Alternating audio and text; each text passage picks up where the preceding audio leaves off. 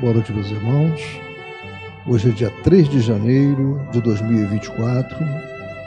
Estamos iniciando os trabalhos na casa de Abel Sebastião de Almeida. Hoje é o primeiro dia de trabalho em 2024. Que ele seja muito alvissareiro esse ano para todos nós. É? é um ano que nos traga muitos desafios, porque isso é bom, né? e que nós tenhamos inspiração e saúde para enfrentarmos todos os desafios que são tão importantes nas nossas vidas. Né? Vamos então agradecer a Deus, nosso Pai de infinito amor e misericórdia, por essa oportunidade de trabalho, de estarmos aqui, estarmos unidos, com nossas mentes conectadas. Agradecer a Maria de Nazaré, nossa Mãe Santíssima, Jesus, querido e amoroso Mestre, amigo incondicional de nossas almas. Agradecer também a toda essa comissão de espíritos que trabalham na casa de Abel Sebastião de Almeida, que tanto nos amparam, que nos sustentam. Que nosso ambiente esteja preparado para todos os trabalhos que se desenvolverão na noite de hoje. Então, meus irmãos, eu não vou ocupar muito tempo, eu vou pedir. Antes disso, eu gostaria de comentar que nesse ano, é, provavelmente em março, né, vai depender, janeiro ou março, nós vamos iniciar o estudo do Livro dos Médios. Nós estamos finalizando é, essa obra, Devassando Invisível, de Ivone Pereira, e logo ao término desta obra, iremos iniciar o estudo do Livro dos Médios, muitíssimo importante para nós. Então, agora eu vou pedir à nossa irmã Jace a gentileza de fazer a leitura de uma página do Evangelho segundo o Espiritismo. Por favor.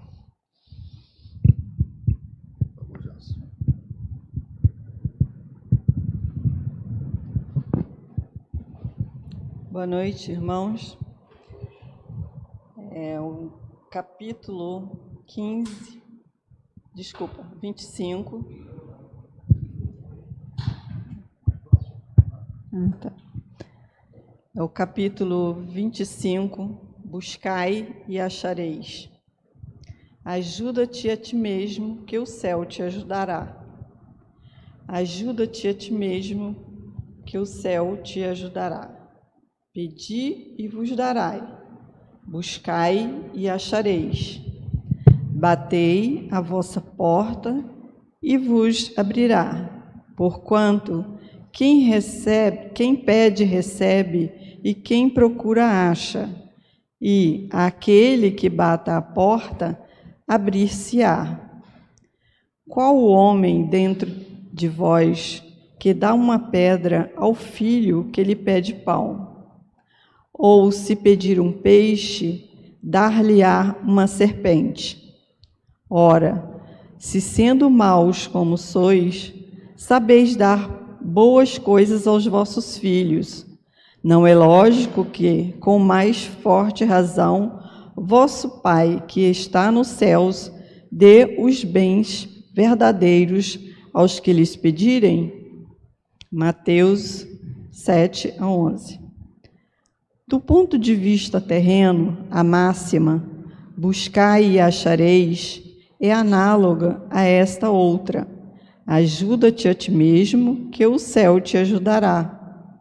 É o princípio da lei do trabalho e, por conseguinte, da lei do progresso, porquanto o progresso é filho do trabalho, visto que este põe em ação as forças da inteligência. Na infância da humanidade, o homem só aplica a inteligência à cata do alimento, dos meios de se preservar das intempéries e de se defender dos seus inimigos. Deus, porém, lhe deu, a mais do que ortogou ao animal, o desejo incessante do melhor. E é esse desejo, desejo que o impele à pesquisa dos meios de melhorar a sua posição, que o leva às descobertas, às invenções, ao aperfeiçoamento da ciência, porquanto é a ciência que lhe proporciona o que lhe falta. Pelas suas pesquisas, a inteligência se lhe engrandece, o moral se lhe depura, as necessidades do corpo sucedem às do espírito. Depois do alimento material, precisa ele do alimento espiritual. É assim que o homem passa da selvageria à civilização. Mas bem pouca coisa é, imperceptível mesmo, em grande número deles. O progresso que cada um realiza individualmente no, no curso da vida. Como poderia então progredir a humanidade sem preexistência e reexistência da alma? Se as almas se fossem todos os dias para não mais voltarem, a humanidade se renovaria incessantemente com os alimentos primitivos, tendo de fazer tudo, de aprender tudo. Não haveria, nesse caso, razão para que o homem se achasse hoje mais adiantado do que nas primeiras idades do mundo, uma vez que a cada nascimento todo o trabalho intelectual teria de recomeçar. Ao contrário, voltando com o progresso que se já realizou e adquirindo de cada vez alguma coisa a mais, a alma passa gradualmente da barbárie à civilização material e desta à civilização moral. Vede capítulo 4, item 17. Se Deus houvesse isentado do trabalho do corpo o homem, seus membros se teriam atrofiado. E se o houvesse isentado do trabalho da inteligência, seu espírito teria permanecido na infância, no estado de instinto animal. Por isso é que ele fez do trabalho uma necessidade e lhe disse: Procura e acharás, trabalha e produzirás. Desta maneira serás filho das tuas obras, terás delas o mérito e serás recompensado de acordo com o que hajas feito.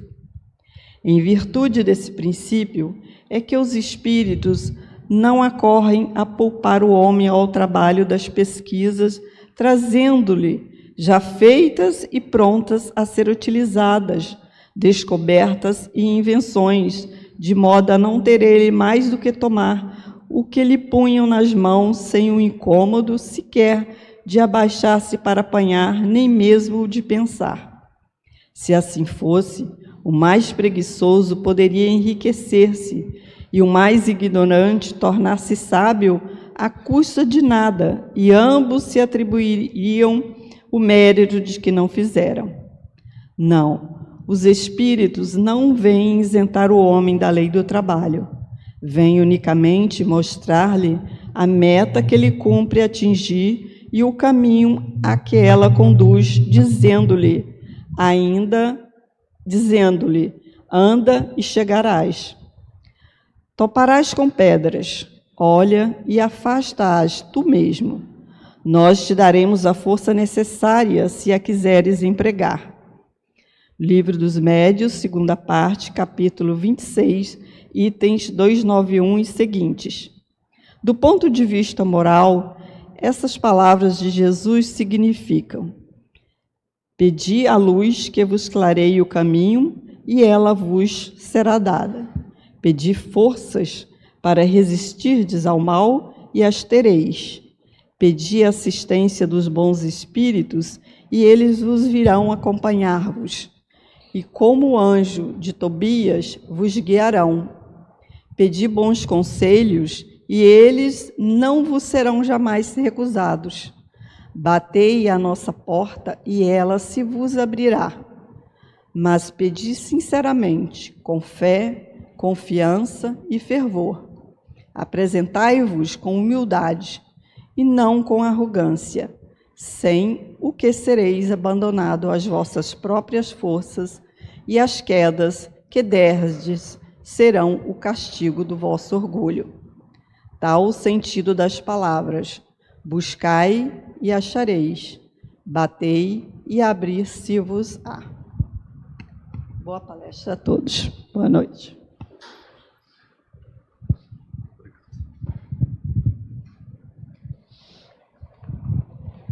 Bem, meus irmãos, nós vamos agora prestar máxima atenção ao nosso querido irmão Mauro, Mauro Oliveira, que vai nos falar sobre o capítulo 8 do, da obra Devassando o Invisível, tema interessantíssimo, Sutilezas da Mediunidade.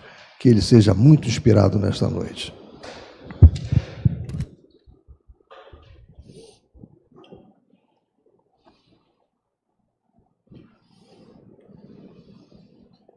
Boa noite, meus irmãos.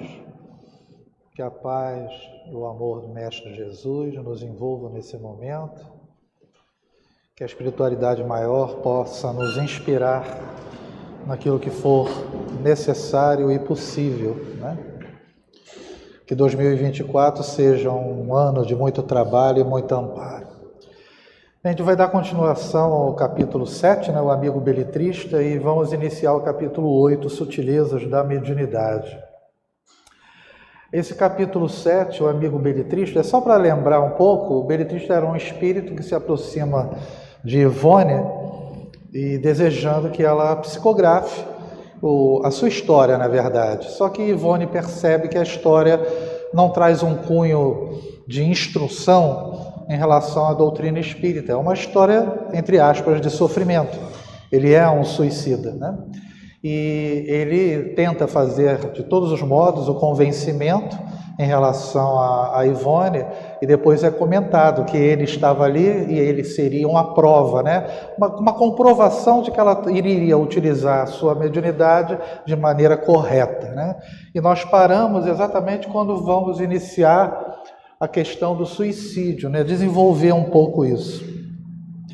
E nos é colocado por Ivone, não houve exatamente um suicídio na expressão costumeira do termo, visto que pela época do seu decesso físico, ele se encontrava totalmente preso de graves distúrbios nervosos, além de obsidiado pela entidade suicida Maria Elisa, a qual, reconhecendo-se viva em além-túmulo, negava-se a abandoná-lo, afeita ao elo sentimental que os unira.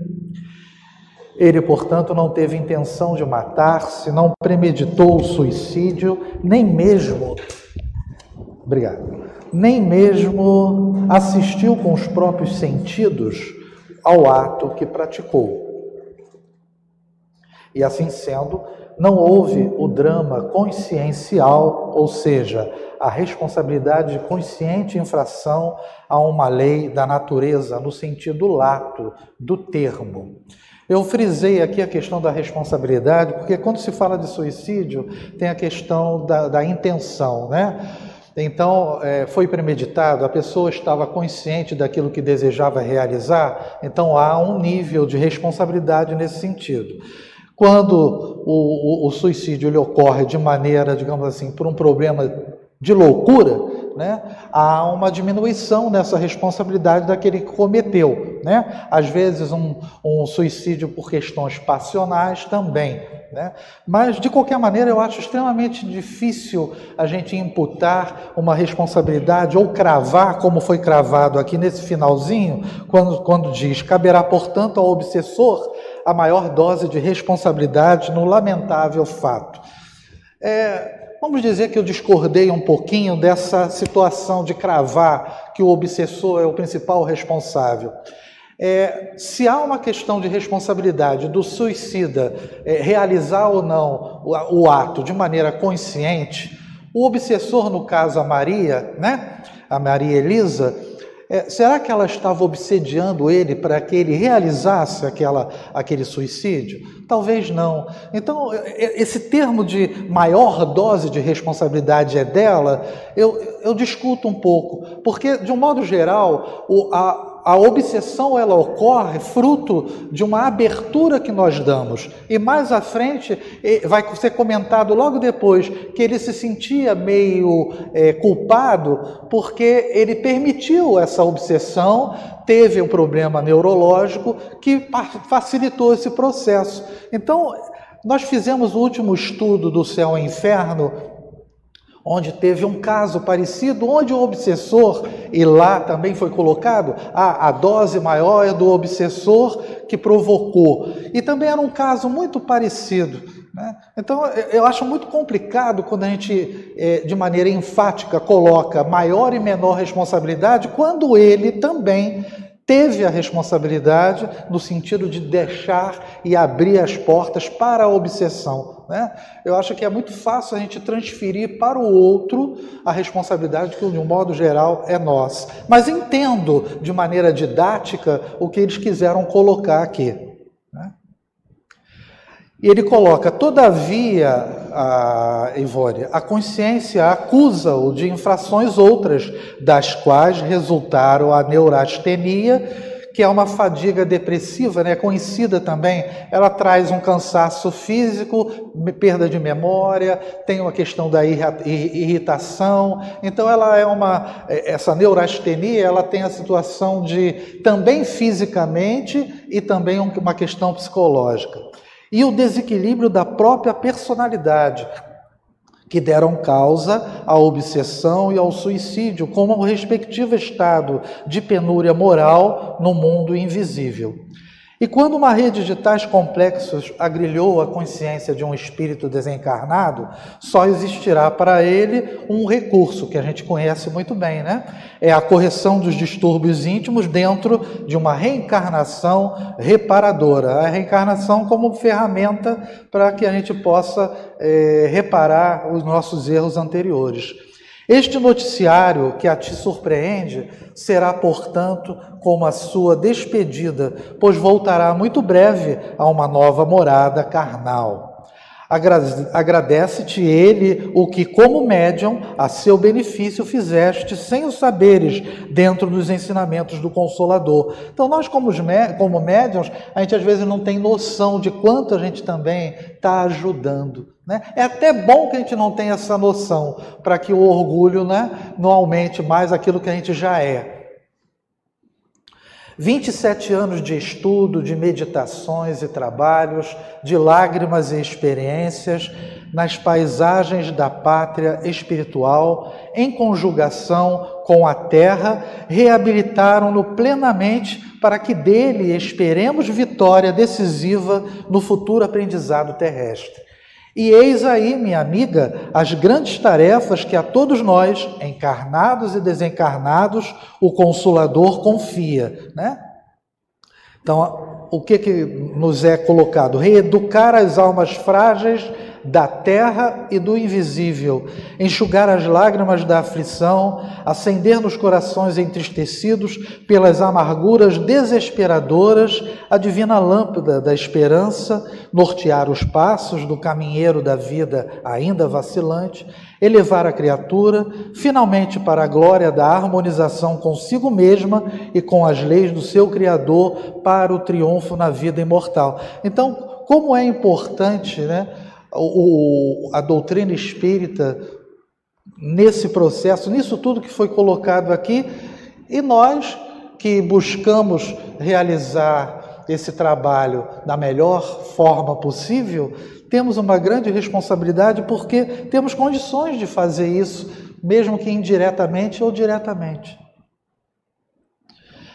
Aqui ao nosso lado agora desenha-se a figura perispiritual do antigo e bom amigo beletrista. Que diferença daquela com que se nos apresentou há quase 30 anos? Vaporosa, fluidicamente bela, rejuvenescida, quase translúcida, agora encanta e enternece porque recorda um poema de dores e de lágrimas, de trabalho e de progresso, de boa vontade, dedicação, drama acerbo que a doutrina do Senhor remediou e consolou.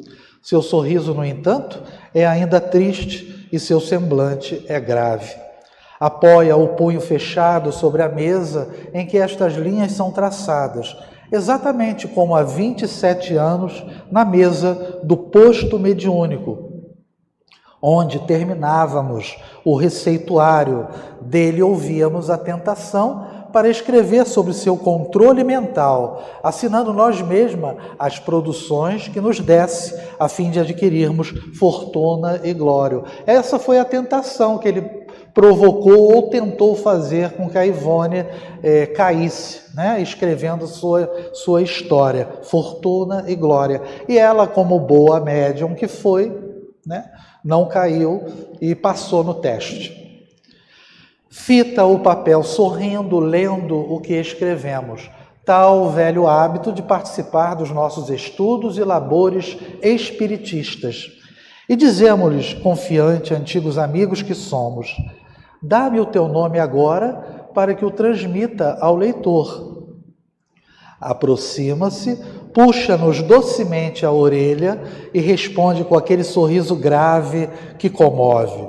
Curiosa como tu és, mulher, anseio por uma reencarnação que me leve a esquecer esse nome e até a minha própria personalidade atual. Como queres que eu os relembre ao mundo? Né?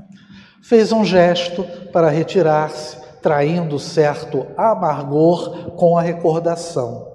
Mas a nossa descaridosa impertinência o detém e indagamos ainda. E Maria Elisa? Ela coloca descaridosa aqui porque ela toca na, na ferida, né?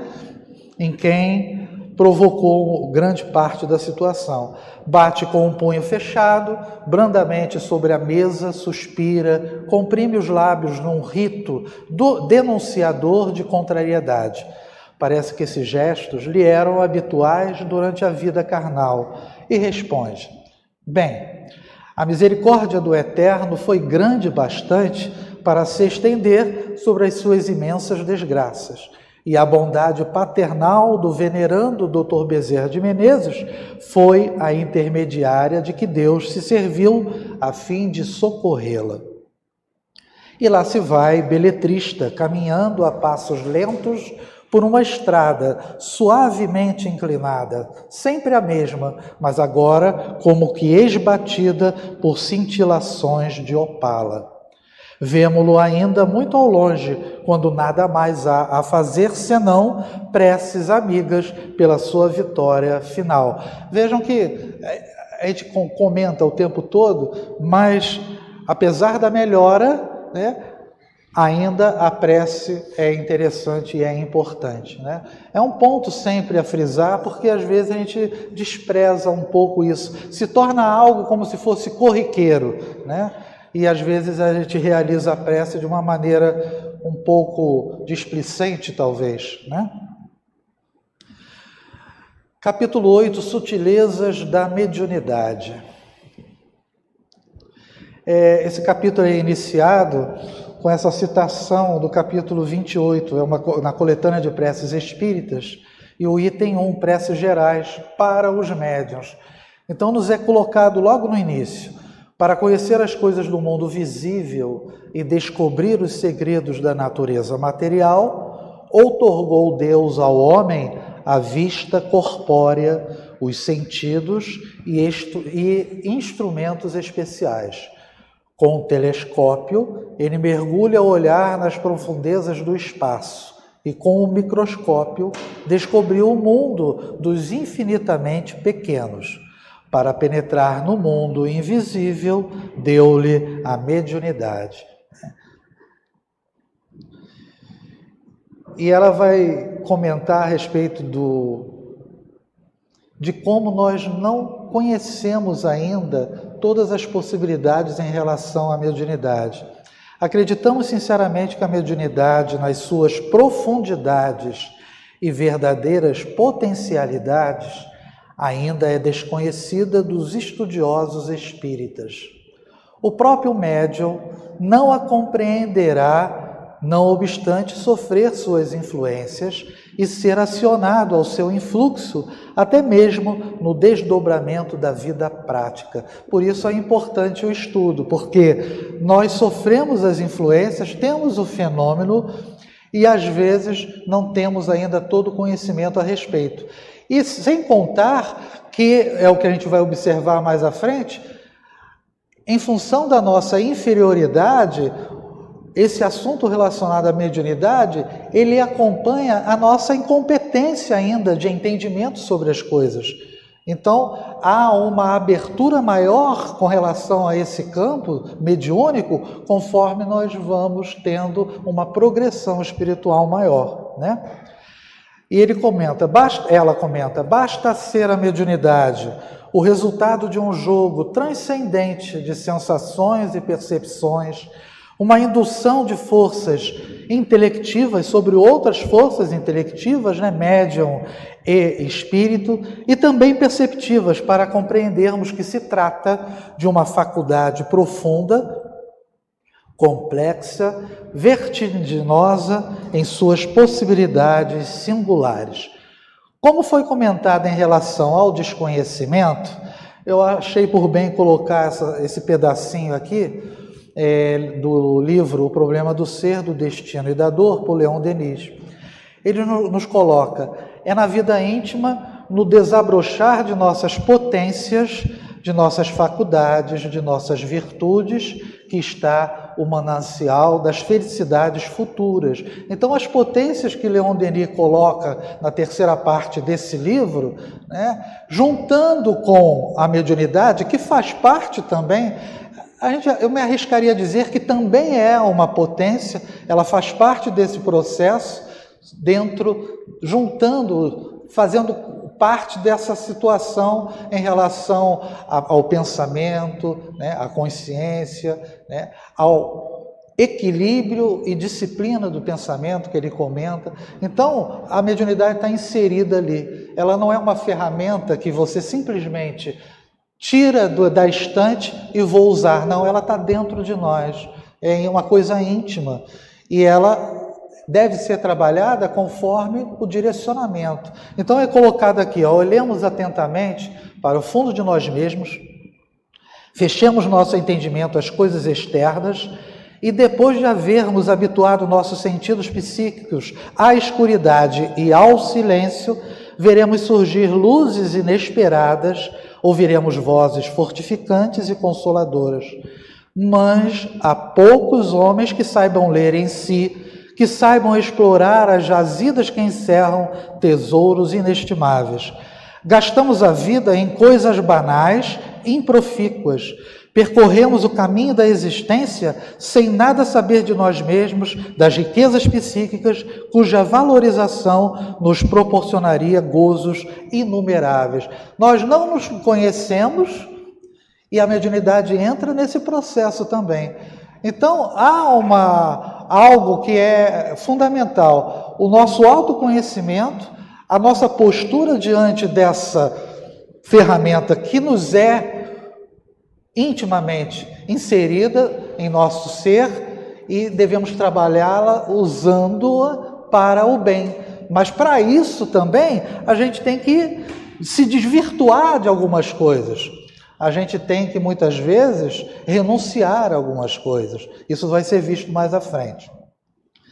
Se todas as faculdades ou atributos da alma, a que Leon Denis denomina potências, e aqui está o, os capítulos, né? A vontade, a consciência, o livre-arbítrio, o pensamento, a disciplina do pensamento, reforma do caráter, o amor, a dor e a revelação pela dor. Isso está na terceira parte do livro, né? Essas potências, conhecidas dos homens, estão como interligadas entre si, dependendo uma das outras na contextura que realiza a individualidade integral completando-se, harmonizando-se a mediunidade como participante desse conjunto de potências, igualmente estará tão integrada na estrutura psíquica das criaturas quanto as demais, fazendo parte, como vemos, do potencial anímico global que traduz a individualidade imortal, razão pela qual ficou dito que todas as criaturas possuem mediunidade. Quando nos, é, nos foi colocado no Kardec que a, todos nós somos médiums, né? Lógico que uns mais, outros menos, por isso que alguns são médiums positivos, trabalhando nesse processo, mas nós não podemos esquecer que nós somos espíritos em essência. E a comunicação com a espiritualidade, independente de sermos espíritas ou não, católicos ou não, ou de outro segmento religioso, a mediunidade está inserida ali no, íntimo do ser. Ela, como eu comentei, ela está integrada em nós. Por isso ela, Kardec coloca como todos nós somos médiuns. Outros mais, outros menos, no sentido do que prático da coisa. Mas a comunicação com o plano espiritual, ela é incessante e independe da religião que a gente esteja inserido. Né? Tais potências ou forças são, segundo sabemos até o momento, possuímos além dessas outras preciosas faculdades que não se revelarão no estado de encarnação ou no de evolução espiritual medíocre. Por isso que eu comentei que a mediunidade ela tem uma amplitude muito maior do que aquilo que a gente conhece hoje, porque existe uma limitação nossa atual em realizá-la de maneira mais ampla, porque atingindo uma progressão maior, nós teremos também maior capacidade e, como ele coloca aí, mais faculdades a serem ser trabalhadas nesse sentido. E conforme denominação da psicologia moderna, as funções conscienciais que poderemos agrupar em quatro categorias básicas, a saber, funções intelectivas, a inteligência, né? funções sensoriais, as sensações, funções afetivo-emocionais, os nossos sentimentos, e as funções perceptivas, per a percepção, das quais se salientam então a memória, a razão, o discernimento, a atenção, o pensamento, a vontade, o sentimento, a imaginação, etc, etc. É, sem é, ir a fundo completamente, a gente observa, até pela maneira como foi descrito né, essas informações, o quanto a mediunidade, ela, como ela coloca no início, ela é pouco entendida por nós. É, nós temos uma ferramenta importante, apesar da nossa inferioridade, nós muitas vezes utilizamos ela indevidamente ou de maneira incorreta, indevida, como outros, se utilizando para fins próprios. E incorreta porque às vezes a gente, na prática, não realiza ou não presta atenção naquilo que foi estudado. Talvez não preste atenção no que está ocorrendo no, no, exercício prático da mediunidade porque não estudou adequadamente. Ou porque se estudou, não compreendeu. Se não se compreende, não consegue perceber aquilo que de errado, às vezes de maneira inconsciente, é realizado, seja do trabalho na mesa, ou seja em qualquer atividade na casa, no passe ou em outra situação qualquer. Então, o estudo ele se torna fundamental para que a gente tenha uma autocrítica daquilo que a gente está realizando. É, Trabalho de desobsessão, eu vou comentar, porque eu acho que eu estou com tempo, né? É, comentar rapidamente a questão do seguinte, por exemplo, médium de incorporação, é falado o nome, é falado o endereço, o médium está preparado para poder ter uma manifestação, né? E se não tiver nenhuma reação? Porque sempre que se fala o nome e o endereço, o médium de incorporação tem que manifestar alguma coisa, por quê? Será que naquele momento, de repente, o médium não está tendo essa sintonia ou não está tendo naquele momento essa condição de absorver aquela informação e trazer para a mesa um espírito que deseja eh, falar. Aí o cuidado que tem que se ter é que não venha o chamado que animismo, né? O, o médium vai por entre aspas uma obrigação que ele se impõe de deixar e falar e manifestar alguma coisa, ele começa a manifestar aquilo que está o que animicamente é, dizendo e passando pela tua cabeça. É difícil a gente discernir sobre as coisas, mas é por isso também que é um momento importante de postura na mesa, de buscar essa sintonia com a espiritualidade. Não dá para ficar com um pensamento em outros locais na mesa, porque aí o trabalho não vai surtir efeito e você vai sofrer uma influência, às vezes, ou vai ter uma manifestação não tão boa, ou talvez não tenha até a manifestação e você se deixa levar por essa necessidade de dizer alguma coisa. A gente tem que ter esse cuidado, por isso a autocrítica. Se não está vindo nenhuma reação do médium, ele se mantém e fala para o doutrinador: olha, não estou tendo nenhuma percepção, vamos para outro nome? Isso não é vergonha nenhuma. Isso é sinceridade, é trabalhar de maneira verdadeira. É, eu não estou dizendo que isso ocorra na mesa, mas é um cuidado que tem que se ter. E se as possibilidades desse agrupamento de forças imortais se desdobram ao infinito, também a mediunidade, como participante dessas funções sensoriais e perceptivas, ao que a observação indica, possuirá possibilidade de ação e sutilezas ainda desconhecidas dos estudiosos atuais.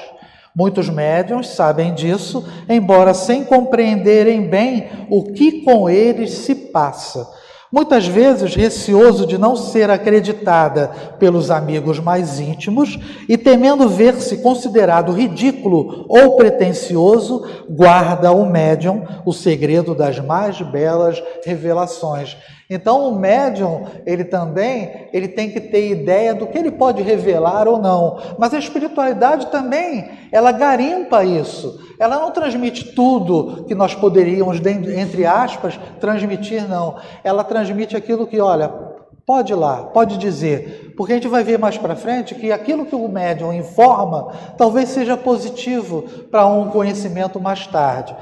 Como existe essa questão aqui do médium é, não passar, né? Algumas coisas, eu coloquei isso daqui da seara dos médiums, né? Pelo Emmanuel, o que ele diz: o que difere em cada pessoa é o problema do rumo. Não valem médiums que apenas produzam fenômenos, não valem fenômenos que apenas estabeleçam convicções, não valem convicções que criem apenas palavras. Não valem palavras que apenas articulem pensamentos vazios. Por isso mesmo, os amigos desencarnados, sempre que responsáveis e conscientes dos próprios deveres diante das leis divinas, estarão entre os homens exortando-os à bondade e ao serviço, ao estudo e ao discernimento, porquanto a força mediúnica, em verdade, não ajuda e nem edifica quando esteja distante da caridade e ausente da educação. O que, que significa isso? Que a mediunidade, ela em si, ela não é boa nem é má, é o que nós podemos fazer com ela que ela se torna algo útil. Porque quantos médiums se perdem e têm mediunidade? Então a questão moral ela é importante para que você mantenha uma sintonia com a espiritualidade superior para que o seu trabalho seja o quê? Mais produtivo no bem. Se for uma mediunidade apenas porque deseja ter os fenômenos, e isso já ocorreu no início da doutrina espírita, hoje em dia o que a gente busca é o quê? Caridade o tempo todo. E por isso é uma ferramenta importante. Então, o direcionamento, o rumo que nós vamos dar para aquilo que a gente tem como capacidade é que é importante nesse processo todo. Senão, nós somos apenas o quê? Médiums que produzem fenômenos. Mas esse fenômeno está surtindo, está trazendo o que de bom para os outros? Porque não é para a gente a mediunidade. Ela pode ser uma ferramenta de crescimento, mas é muito mais para você ajudar o outro do que a si mesmo. É, essas revelações que lhe são facultadas né, ao médium por vontade exclusiva dos mentores espirituais ou por ação mecânica da própria faculdade, que naturalmente desencadeia os acontecimentos, mesmo a revelia do médium, geralmente perseguido, criticado, sem piedade, até as dentro do próprio lar e também pelos adeptos da própria doutrina, enche-se ele de complexos e timidez que tendem a perdurar, quando não impossibilitam muitos fenômenos que poderiam realizar-se para a edificação geral. Então, às vezes, o travamento né, faz com que o médio também é, perca um pouco o, o rumo. Né?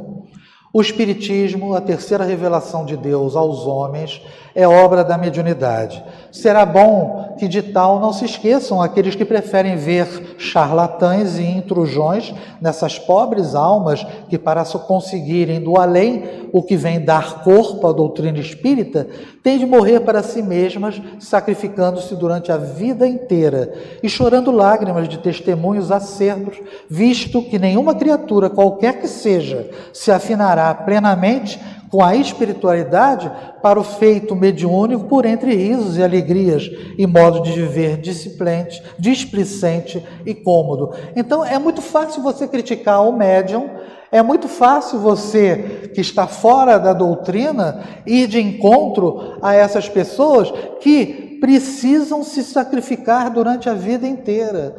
A gente vê, observa, observou Chico Xavier a sua vida totalmente dedicada ao bem. É fácil aquilo? Lógico, ele está preparado. Nós fazemos, apesar da nossa, minha, pouca mediunidade, eu faço tudo o que devo, que posso. Será que faço? Essa autocrítica tem que ser feita individualmente, porque existe um sacrifício. Quanto mais você se sacrifica para a realização do bem ao outro, possivelmente o que é pouco hoje para você pode se tornar maior mais tarde, porque é questão de mérito. Se você faz por onde, os espíritos superiores, benfeitores, ajudam também. Né? E aquilo que é limitado hoje pode se tornar melhor. Tal como os demais médiums, tivemos de encobrir do público e até de amigos íntimos formosas revelações e até profecias, como noticiários de além-túmulo, que posteriormente foram confirmados.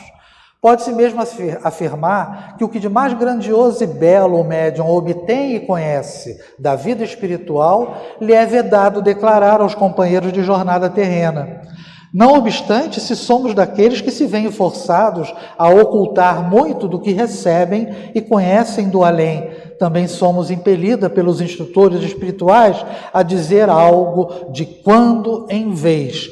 Veja, ela é uma médium é, poderosa, vamos dizer assim, né? Então ela, ela tem uma visão do além e ela nem sempre pode transmitir aquilo tudo pois que nem tudo poderá, poderá ser encoberto, então algumas coisas são pinceladas, porque não pode ter prejuízo, né? Para as revelações não pode causar prejuízo. E muitas vezes o que um médium revela favorece ensejos para estudos profundos, descobertas e elucidações transcendentais importantíssimas que tendem a testemunhar a veracidade do espiritismo. Então, volta e meia é revelado para que chame atenção e haja a pesquisa. Há cinco séculos, quando o bispo de Bevu, eu olhei lá no tradutor online, não falo francês, falaram que era Bevu, não sei se é. Eu fui atrás. Durante o. Hã? Bové. Pode, então, ó, ótimo. Bové. Durante o interrogatório, indagou de Joana d'Arc se São Miguel lhe aparecia desnudo, ao que ela prontamente respondeu, também interrogando: Pensas que Deus não tem com que vesti-lo? Ela novamente volta ao assunto. Condenaram-no à morte na fogueira como feiticeira e herética por não darem em absoluto apreço às sublimes manifestações mediúnicas por ela apresentadas.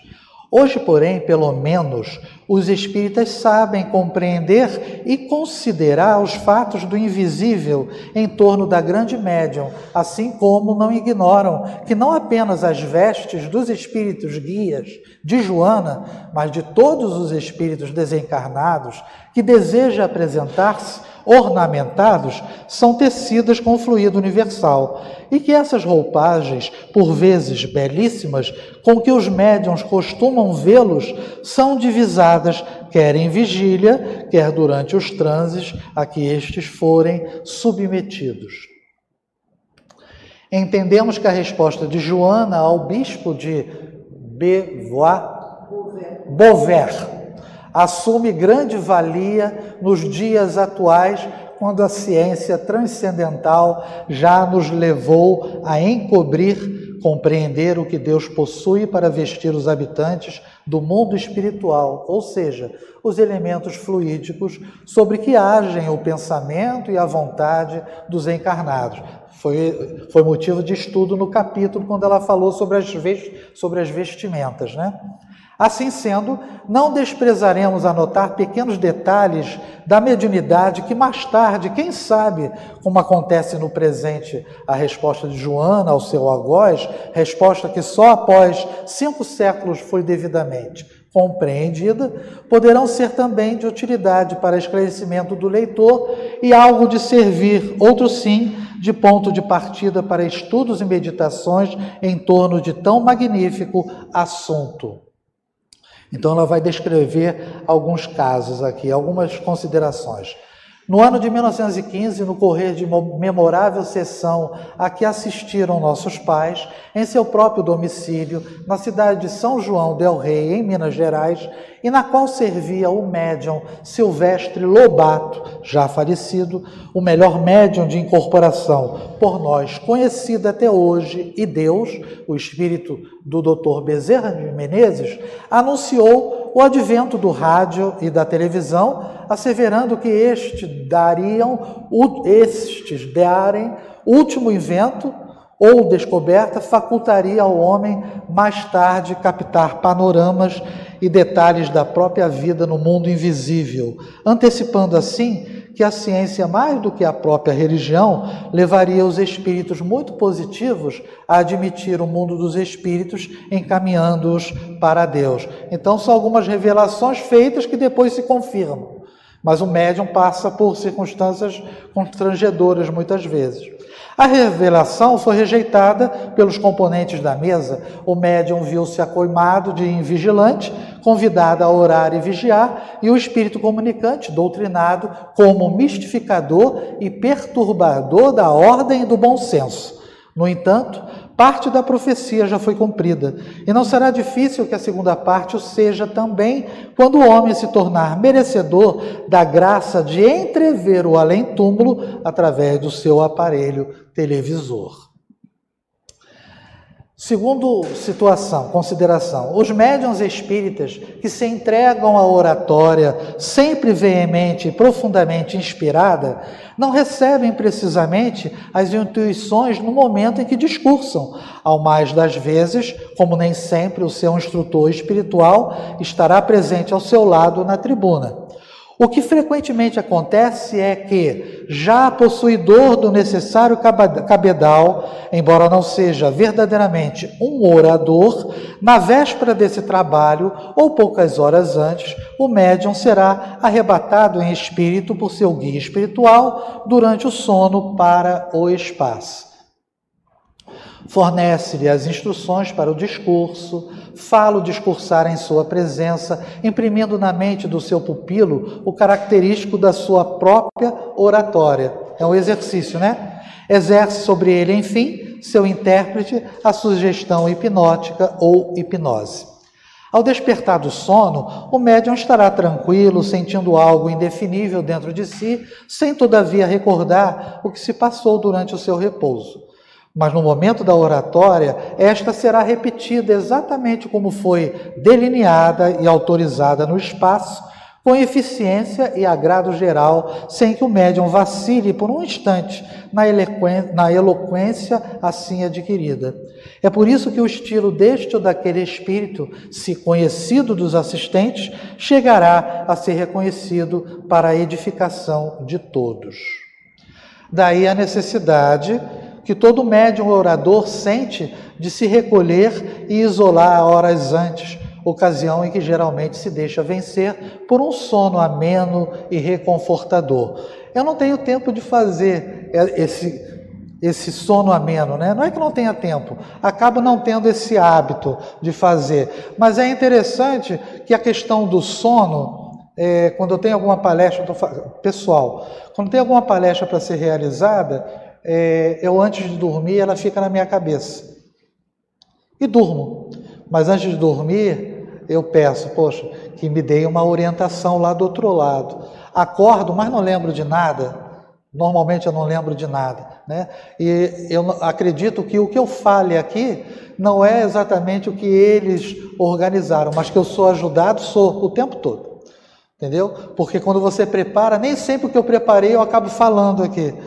Tá tudo organizado na minha cabeça, mas chega na hora e esqueci, sai, pega o carro, vou lá fora, caramba, esqueci de falar isso. Mas só que falei outra coisa que não estava previsto. Aí eu acho que é o dedo deles. Né? As melhores palestras que nos foi dado realizar sobre assuntos espíritas concederam-nos os nossos amigos espirituais é, por essa forma, muito embora no momento do testemunho ou reprodução da peça oratória, costumem eles exercer uma certa vigilância em torno do médium. Será bom por isso mesmo, para a maior grandeza desse feito mediúnico, que os ambientes dos centros espíritas não sejam alterados por quaisquer acidentes profanos.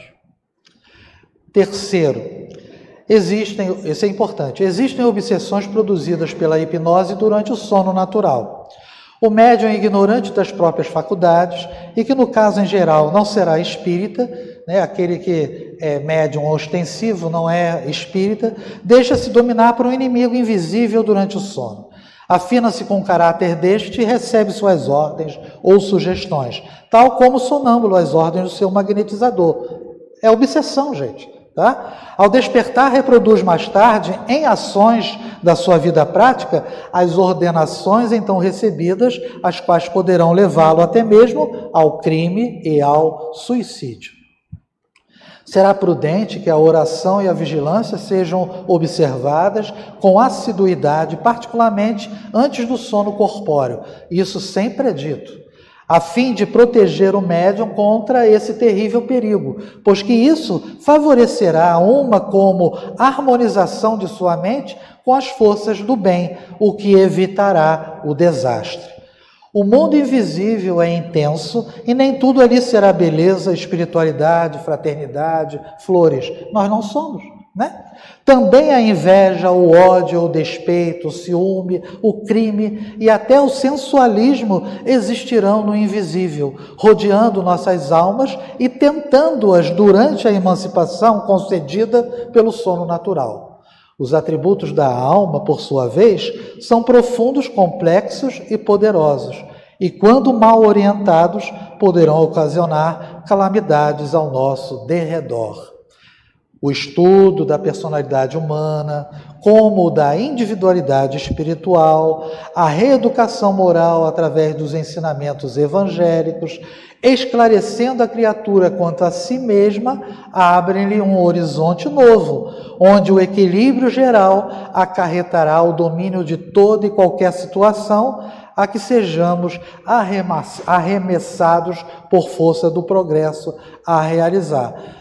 Resumindo, orar antes de dormir é algo né, que vai impedir da gente é, seguir para caminhos não muito agradáveis. Né? Último item. Em determinadas ocasiões, sem que conheçamos as razões, transes singulares sobrevêm com nossas faculdades mediúnicas, ignorando nós se o mesmo acontecerá aos demais médios.